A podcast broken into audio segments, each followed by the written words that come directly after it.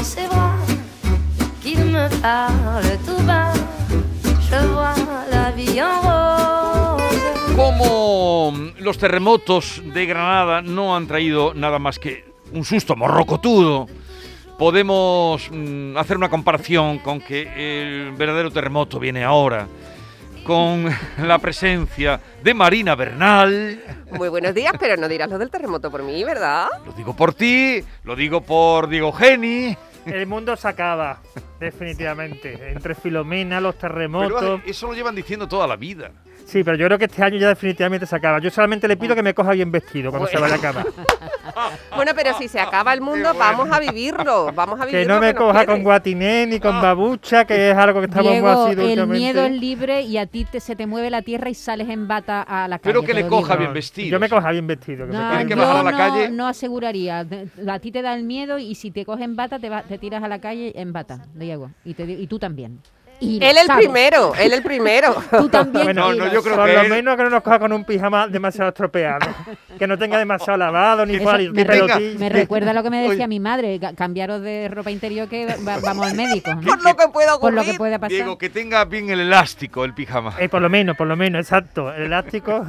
Antonio, Antonio Rossi, buenos días. Muy buenos días. Yo, hombre, yo espero que Diego lo que tengas una buena bata, ¿no? Un Sí. buen batín. Un buen batín, un buen batín. batín. yo me pongo batín, yo me pongo batín. Como el de David Niven en aquella... De ¿Te raso, batín de raso. Te, te pones batín de verdad, Diego? No me lo Claro que me pongo batín. Pero ¿cómo lo preguntas si tú lo sabes, ¿Pero en qué momento? Antonio? Que- Yo, ¿En ¿qué qué momento en el momento de estar en casa, cuando me pongo el pie, me pongo siempre el batín. Batín. Por las ¿Batín? visitas que puedan llegar. Pues, pues Diego, te digo una cosa, el chándal es el nuevo batín. Anda, por Anda, favor, por Dios, por Dios, por el el Dios. chándal es el nuevo batín. Yo ¿Quieres estoy, yo contigo, Maite. Y ¿A que además sí? yo, claro que sí. Además yo, eso de visitas, yo no abro la puerta a nadie que no haya llamado por teléfono antes. Cita previa. Cita Sí, sí, previa. por supuesto, no abro la puerta a nadie. Bueno, pues yo como la nunca gente, que la gente se presente sin avisar me parece la falta de educación más elemental de, de la sociedad. Pues Es cuando decir, nosotros esto- éramos chicos, Antonio, no te hagas tampoco tú el interesante, llamaban al timbre, al telefonillo, está, no está, dábamos No, pero- gritos y eso ha sido No, toda la vida. en una casa no se puede uno presentar sin Pero avisar, bueno, ¿no? ¿y dónde Antes- dejáis la muy bien, Jesús, improvisación? ¿Dónde dejáis la improvisación? ¿Dónde dejáis la espontaneidad? Antonio, a, a que antes no era así. Antes, no Antes no era- presentábamos hombre, a claro, ver las no citas era sin Oye, pero claro, está muy bien eso de antes no presentarse en una casa para saber cómo la tiene, antes de el nivel de Pero, limpieza. pero es que las cosas cambian. Esto es como cuando antes se llamaba a partir de las 10 de la noche porque era más barato y ahora a mí me parece también otra falta de educación llamar a partir de las 10 de la Te noche. estás convirtiendo en una persona un poco arisca, ¿eh, Antonio? Te Os veo muy mayores, os veo muy mayores. Por eso voy a ser soltero, para ahorrar y para hacer una labor social y no, y no, estrope- y no estropear la vida de nadie. Eh, bien, vayamos a los temas de hoy. Eh, la Bien Ross eh, ya está abierta a esta sección eh, en la que hay verdaderos terremotos están fuera de aquí, es verdad. luego. Porque volvemos aquí con Rivera, pero es que ha me has dicho que ha amenazado a su madre. Sí, ¿no? Antonio ha amenazado a su madre. Pues sí, el, el- el domingo mm, de nuevo dio una entrevista. Bueno, dio la entrevista las- el miércoles pasado, si recordáis, y ya el domingo fue Ya nos recordamos, ya hemos perdido la cuenta, Antonio. Y, y bueno, fue, yo creo que fue la entrevista más dura que incluso la primera que dio en, en noviembre, porque aquí habló. Eh, lo único que dijo así de tema económico es precisamente esa amenaza. Eh, él descubrió que no había firmado una hipoteca, sino que había firmado unos poderes. Sí. No, se recorda- no recordaba, se, en- se enteró cuando lo pidió en el colegio de, de notarios que lo había firmado en Madrid y dice que no se acordaba y lo que eh, le dio 24 horas a su tío y a su madre, pero es su tío el que al que le dio los poderes, de si no respondía qué es lo que había ocurrido o qué se había hecho con esos poderes durante los seis años, porque se los dio en el 2015, eh, pues eh, realizaría un requerimiento notarial y a partir de ahí acciones legales para saber si había habido algún movimiento que le perjudicara o algo que se hubiera hecho con sus poderes. Pero eso es lo único que habló económico. Todo lo demás Sí. hizo un retrato de su madre eh, absolutamente... Bueno, algunas cosas ya la habíamos escuchado, los fans, los amigos, Sí. que ya no son amigos. ¿Los fans que van a limpiar el cortijo? ¿Cómo? Claro, Ah, que, que lo encalan, que, que encalan el cortijo, que limpian la piscina, que sirven la mesa. No me lo creo. Sí, sí, sí, y, sí. y contó, bueno, contó una y con anécdota mucho que gusto para mí, además, ¿eh? Lo Sí. hacen. Sí, sí, eso es lo más alucinante, que lo hacen con gusto. Contó una anécdota que para mí es como la, la absolutamente más eh, irreal, que yo además no la sabía. Total, que le preguntan cuál es el color de los ojos de su hija. Y él cuenta la anécdota. Bautizan a su hija, venden la exclusiva Nola y su madre Sí. selecciona las fotos. Y cuando Kiko va al kiosco, ve en la portada de la revista que su hija tiene los ojos azules. Y se asombra, dice, pero si mi hija los tiene marrones, un poquito más clarito que yo. Y se entera, y bueno, y ve el titular de la portada. Eh, mi nieta tiene los ojos azules como su abuelo Paco. Pero tú no crees, Y- Antonio, no y crees, es que- Antonio. no, no, espera, espera. Y es que había pedido a la revista que le pintaran los ojos para poder decir ese titular. Tremendo, ¿eh? Pero no crees, Antonio, que al aparecer en portada de un medio que tiene un prestigio en, la- en el mundo de la comunicación, como en la revista Hola, y ahora desvelar aquella foto que no fue, simplemente fue un Photoshop, está poniendo en evidencia a Hola y está creando una malísima relación también entre su madre y la revista Hola, ¿no? Que ha Bueno, sido... pero claro, el problema lo tiene la madre y el problema lo tiene la revista Hola. Evidentemente deja en evidencia a todo el mundo, que es lo alucinante. Pero bueno, Bueno. aquí lo, lo asombroso es que... Que nada es lo que parece. va a romper Claro, los que la, mitos, madre, que la madre, por todo. tener un titular eh, y acercarlo a la figura de Paquirri, que es siempre muy recurrente en la vida de Isabel Pantoja, pues sea capaz de pedirle a la revista que, Que le ponga los ojos que los azules. ponga lo- le ponga los ojos a los Madre A- azules a su Antonio, en Twitter también, yo, yo no sigo mucho este tipo de información, pero tú sabes, abres Twitter y te, y te llega todo, ¿no? Algo así como que Isabel Pantoja no quiso ir al bautizo o a la boda porque no cobraba o... Sí, a la boda, a la boda de su hijo le dijo que Sí. si ella no cobraba la exclusiva, no Sí. le llevaba, no le llevaba al altar. Ah, vale, no lo llevaba al altar. Entonces, Bueno, hoy la ya revista- el bautizo por no cobrar, perdona Marina, ya el bautizo por no cobrar, ella estuvo como en una pecera. En Sí. la, se celebró en, en Sevilla, en una finca, y ella estuvo como en un salón, como en un reservado, sin, Sí. re- sin acercarse a nadie, sin relacionarse con nadie para que nadie le pudiera hacer fotos porque ella no había cobrado parte de la exclusiva. Oh. Y, en la, y en la boda le dijo lo mismo, que si no, no le llevaba a- al altar. Al altar. Bueno, pues En revistas así. de- del Corazón que han salido hoy se hacen eco además de que entre las previsiones de Isabel Pantoja está el vender, por fin cantora, de vender sus propiedades, de hacer una gira por América y de reaparecer en una televisión americana. Esa entrevista que de la que hablábamos que estaba a punto de conceder parece que de momento no, no se va a dar en No. España, ¿no? Yo es que a mí, yo fíjate, yo es que creo que esto es siempre recurrente por parte de ella. Cada vez que hay problemas, se hablan de problemas económicos, ella dice que va a vender algo. Entonces, eh, Bueno, es la consecuencia vendiendo- lógica de un problema económico, poner Claro, a la venta lo- las nada. Qué propiedades. suerte tener nada. para vender también. Claro, nunca vende nada. Lo que sí hay una, lo que sí hoy cuentan las revistas y además eh, Ángela Portero lo cuenta también en La Razón, es que a raíz de las declaraciones de Kiko que dijo que sospechaba que su madre tenía dinero fuera, Sí. eh, Hacienda. porque no era normal, Hacienda por, por lo visto ha abierto una inspección sobre Uf. los 10 últimos ejercicios de Isabel Pantoja para ver sí. qué ocurre. Pues Hacienda sí que va en serio, ¿eh? Claro, eso sí que no se eso- escapa. Tú te puedes escapar de... Ahí no valen ojos azules Pero ni existe, nada de eso. tened en cuenta que existe un paralelismo entre las consecuencias de unas declaraciones hechas en medios de comunicación y las consecuencias posteriores económicas, porque también eso ocurrió cuando en una entrevista en televisión Maite Zaldívar habló de las famosas Las bolsas, de basura. negras. Claro. bolsas. Y me- eso fue un detonante porque evidentemente no puede estar en, en la calle entre comentarios, en distintas plataformas de comunicación, algo tan elemental y, y- y no ser investigado, ¿no? O Y sea le, que- pasó, y le pasó exactamente igual a, a los Durcal, a la familia Durcal. Acordaos Mm. que cuando fallece Rocío Durcal, eh, los hijos se enfrentan con el padre por el dinero en el extranjero. Lo hicieron público y tuvieron problemas después con Hacienda, porque claro, levantaron por, querer presionar a su padre para que le diera parte de la herencia Claro. que estaba en el extranjero, contaron todo tipo de sociedades que tenían en Jersey, en México, en, en Delaware, en absolutamente todos sitios, apartamentos, cuentas con dinero, y efectivamente, pues eso eh, les perjudicó más que de lo que iban a recibir. Eh, vamos a otro asunto. Bueno, al final la prensa Maite de pone una Corazón carita. se está convirtiendo en un cauce para, Hacienda. Prensa, para para- Hacienda. prensa de tribunales, Para- prensa de tribunales Que recauden, que recauden. Hablando de tribunales y de temas jurídicos, Baltasar Garzón y Dolores Delgado abren las puertas de la Fiscalía a Ana Soria. No es un poco, Sí. ah, Es- un poco escandaloso este título. Esta chica...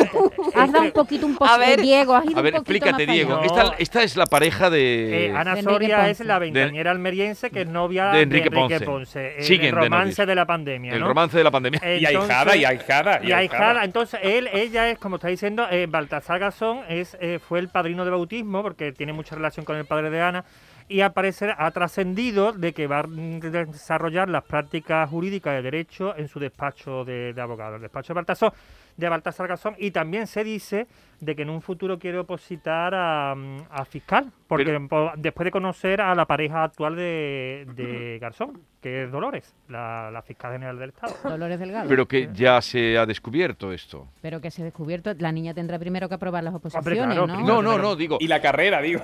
Primero la carrera, después las Acabarla. oposiciones. Bueno, no, vamos, la que- práctica la puede realizar en el despacho, creo que antes de acabar la carrera, pero sí, opositar a la fiscalía tiene que acabar antes de la carrera. Bueno, pero nos hace ver que hay una buena mm, sintonía entre el mundo político y el mundo y el mundo rosa. eh, Yo no sabía ellos. nada de esto. Entonces, Baltasar Garzón y Dolores Delgado, pareja ya oficial. Pareja oficial, Es pues que se un llevan tiempo la que mar eran de- pareja, pero no era se oficial. llevan la mar de bien con Enrique Ponce y con Ana Soria. No sabemos si se van a comer por ahí, paella y demás, pero vamos, se llevan bastante bien. El, el- el- el despacho de Baltasar de momento ha tirado balones fuera. Ha querido decir que, bueno, que no saben de dónde sale esto, que ellos no saben nada. Pero esta niña, ¿qué cualquiera- estudia? Cualquiera Eh, sabe que, que- que va a ocurrir de aquí, a dos, de aquí a dos meses, a lo, a lo mejor la vemos Pero qué curso, trabajando porque ya. las prácticas las hacen cuando están en el tercero, por lo menos. Tercero, claro, la niña está estudiando la carrera y, y al parecer dice, todo esto ha, ha trascendido porque dice que ella quiere un poco alejarse ahora del foco mediático que ha tenido No, durante todo el pues, verano y todo en eso. buen sitio ha ido a poner la Ha era. empezado a, a reducir su número de publicaciones en Instagram y quiere ser quiere ser abogada, que se la reconozca por O- ¿Os por- imagináis esa foto, esa, esa, esa foto si, si trasciende de, de- de las dos parejas? Es decir, después de compartir eh, horas en el despacho, van a cenar juntos. Bueno, Eh, ya- Portada, eh, portada Baltasar de- y su pareja y Ana y su pareja. Lo único es- que faltaba es que Baltasar también se lanzara al ruedo de la canción. Qué Y malo deleitara como soy. Enrique Ponce. Yo sigo diciendo que hasta Baltasar no canta, escuchado ¿eh? el disco, Baltasar no canta. Baltasar, Eh, pero, ti- pero tiene una canta, voz. advierto, canta, ¿eh? No, él Canta. puede ser muy inteligente en lo suyo, pero la voz que tiene es muy fea. Eh, Pero bueno, no canta. sabemos cómo- Y canta bueno, en- en la intimidad. Bueno, digo hablando. Canta en no la sé- intimidad eh, delante de amigos, con su ¿Y qué canta? guitarrita. ¿Qué canta? Pero yo creo que Antonio Rancheras, tenido- canta rancheras. Todo el tenido- canta todo el mundo canta como Yo tenía un chorro de voz. No, pero siempre tiene la voz, he dicho fea, pero no, siempre tiene la voz como cascada, ¿no?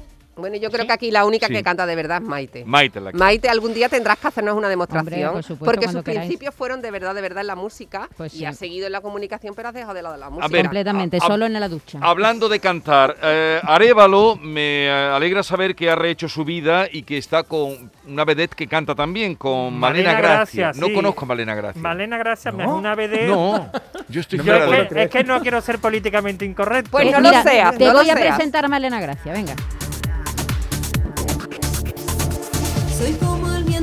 Las olas del mar, un sentimiento que te invita a soñar tal vez.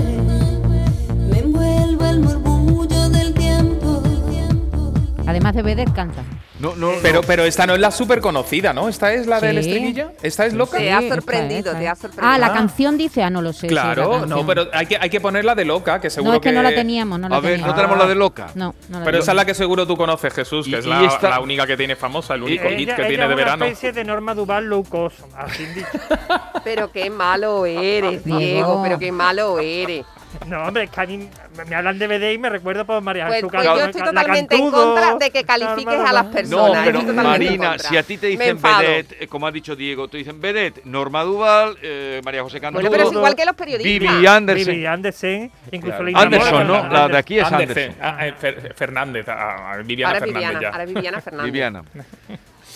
Eh, Entonces, pues claro. Silencio. Bueno, eh, Silencio. Pero bueno, Es es, que- igual que los periodistas. vale. Tú vas a establecer Bueno, periodistas de primera división, periodistas de segunda división, se- periodistas que están, pues no, que, que no, no importa dónde desarrolla tu trabajo. Déjale su la calidad va en la persona. Vamos. Diego, Diego, sitio. tienes que contar, Marina, tienes que contar que juegan a, a papá y a mamá. Cuenta ¿Cómo eso que juegan es a papá y a mamá? Eso es lo que ha contado Areva, lo que juegan sí, a papá y a mamá. papá. Ya, date cuenta que ella tiene eh, 52 años y él 70. Él, él tiene 51 73. y él 73. Es o sea, ya se ha llevado medio siglo casado, enviudó en 2015.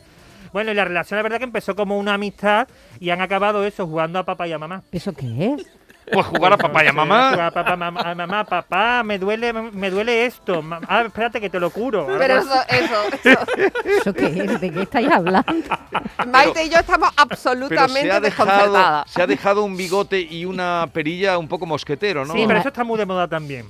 Está de moda la perilla, la y el perilla bigote. y eso. Yo nunca me la pondría, pero está de moda. Y la mosca. Además, Una mosca. los dos hacen equilibrio, porque él es, eh, él es eh, clásico, vistiendo, ¿verdad, Diego? Y ella, pues es un poquito más... ¿Atrevida? eh, Podríamos Bueno, decir. atrevida, no, atrevida, picarona, ¿no? atriba- ah, mm, bueno, es una Kar- un Kardashian de esta, pero en plan cañí, ¿sabes? Bueno, pues que, que- que sean felices, agradecida en ¿no? escotes, No, pues. Por agradecida en cierto, que escotes. esta historia que de amor comenzó en Sevilla, ¿eh? hace ya seis años, porque la primera vez que Y aparecieron ahora se ha públicamente... sabido.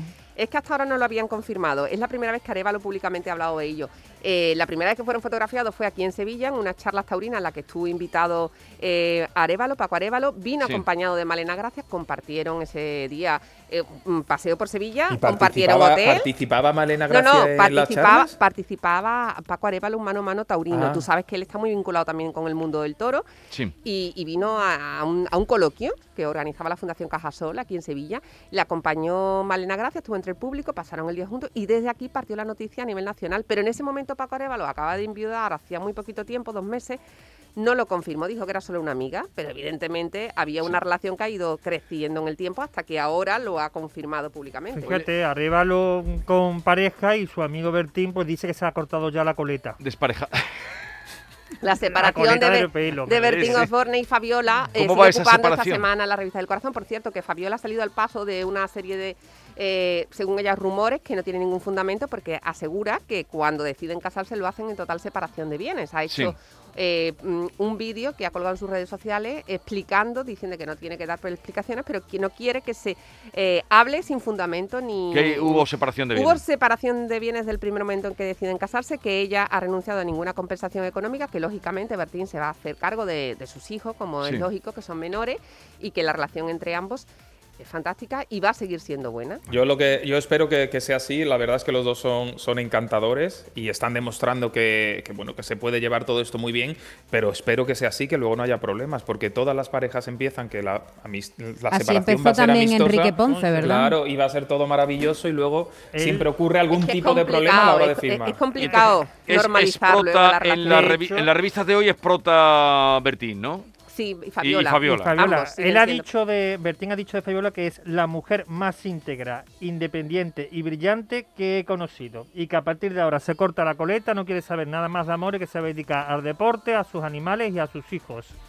Pero, ¿y, y ese rumor que hay de un hijo semisecreto? Bueno, ¿Dónde eso, ha salido eso? ha circulado eh, en estos días eh, mm, por, por Sevilla, de hecho, y se ha comentado, bueno, de que podía tener un, un hijo secreto, Bertín, con una relación extramatrimonial, pero bueno, son rumores que se han quedado en eso, en rumores, Pero- y que no ha habido No, no, lo han desmentido. ¿eh, Diego? Eh, cuando saltó la noticia, sí, cuando saltó la noticia ya se encargó eh, Bertín, Lidia Lozano además habló con él y se encargó de, no incluso de desmentirlo él, sino facilitó el teléfono de la, de la chica, que también lo desmintió, que dijo perfectamente quién que sabía quién era el padre de su hijo, que no era Bertín, que se conocían solo de dos ocasiones y que era todo eh, una absoluta mentira y una falsedad sin fundamento.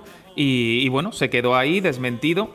Y, y yo creo que no tiene más recorrido. Eh, Bertín ha dicho que el que realmente le diga que tiene un hijo y lo afirme, pues eh, lo tomará medidas legales, porque claro, Vale. porque él, él lo ha desmentido, no tiene. Muy bien. ¿Cómo está Antonio. Bandera? Marina, ¿sabes algo? Está mejor, tiene una gripe han tenido que retrasar esa rueda de prensa que estaba prevista el día 2 para presentar los Goya en, Sí.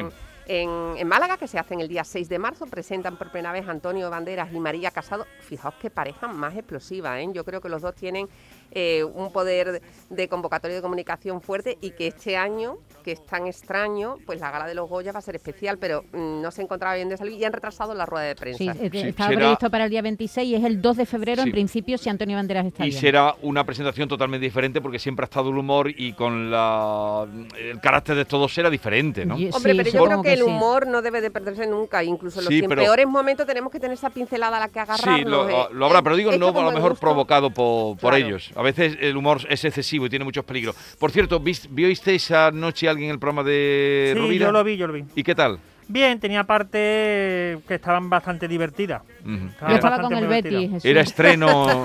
Tú estabas con el Betty, Con yo estaba Betty. durmiendo, entonces. mm, Luego ya los- el terremoto y luego ya me acosté. sí. Eh, me mor- porque.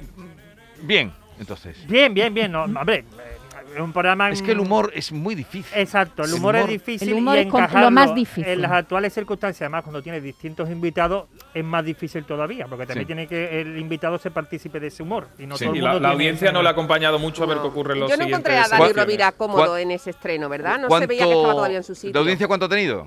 Pues ha tenido un 9, creo, un 9 con poco. El Yo, humor... yo me alegro de que haya vuelto a trabajar Claro. y de verdad me alegro muchísimo por él. Bueno, eh, vamos una ronda, un memorial. Vamos a hacer eh, en este momento, comenzando por...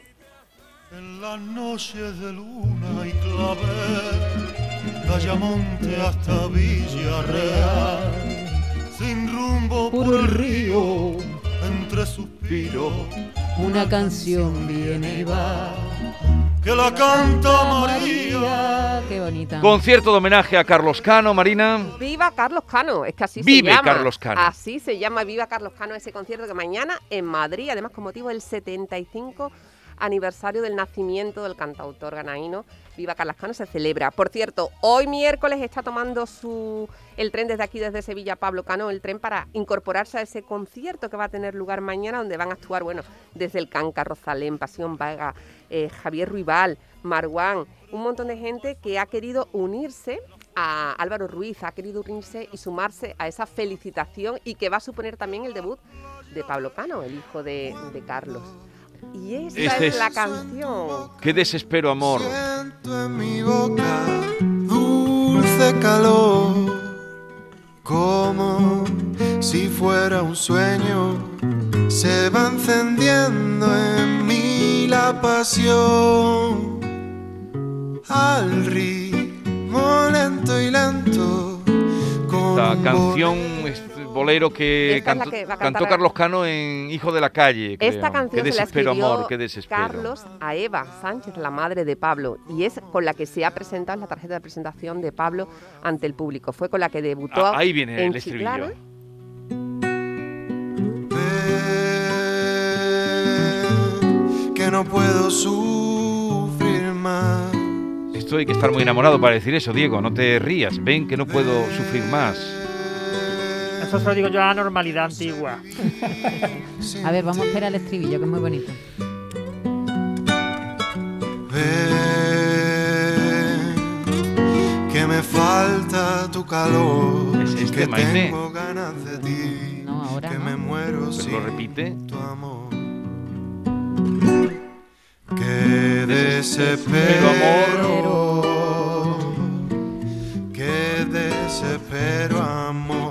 ¿Tú estás enamorado, Diego?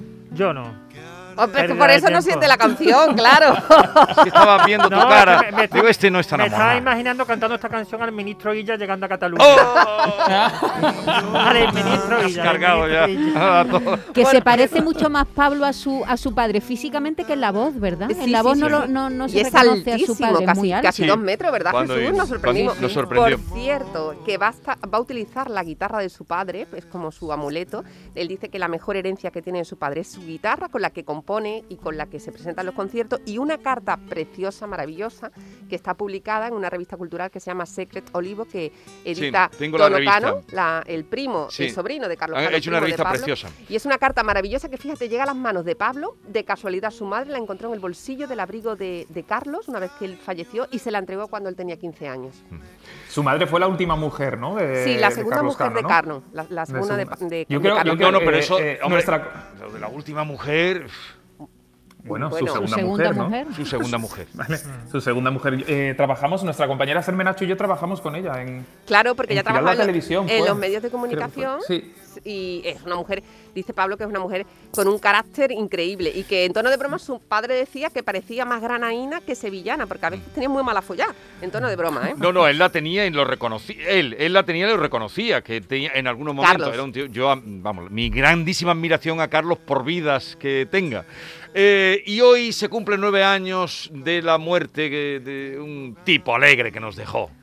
Sevilla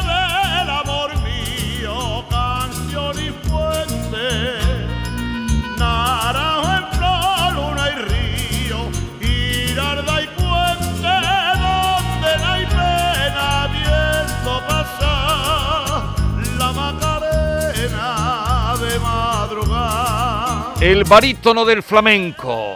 Tierra de María, Estuvo muchos años. eh, Saetero de oro. Saetero, Saetero, de oro. En Eh. 1970 consiguió la, sate- la saeta de Sí. oro. mm, o, eh, tabernero, como a él Sí. le gustaba llamarse, su taberna quita pesares. Es verdad que quitaba todas las penas. eso, ponerle a una taberna el nombre de Quitapesares ya demuestra el nivelazo de- del tipo. pare- Es que Rosy estuvo muchos años viniendo al programa del público cuando yo lo hacía por la tarde y nos dio tardes muy felices y memorables. José María Pérez Blanco, Pepe Perejil, Pepe al que todo el mundo sigue recordando con muchísimo cariño, porque no recuerdo un artista que esté involucrado y haya participado en más actos benéficos que él y que lo hiciera siempre con una sonrisa. Él, Una y el, él y el Mani. So- con una Hay que sonrisa reconocer a gente que no falla nunca. Un gente. año, cuando pasó lo de cu- el huracán Mitch, él venía por la tarde en aquella tertulia que yo tenía de flamencos, que es de lo mejor que he celebrado, eh, mejorando lo presente, pero aquellos fueron muchos años. Y decía, joder, es que parece que he soplado yo. Tengo tantos benéficos que parece que soy yo el que he soplado el Por huracán. cierto, afin- afincado en Sevilla, Sí. pero de manzanilla, De de, manzanilla. Huelva, de Oye, manzanilla. que nos vamos ya. Oh, pero no, no te vamos a cantar cumpleaños feliz, Jesús. Ah. Muchas felicidades, felicidades, Maite. Empieza tú, Ah, empieza Felicidades, tú. Jesús, que calladito te lo tenías. Es que como no puedo invitar por motivos... Feliz efeméride.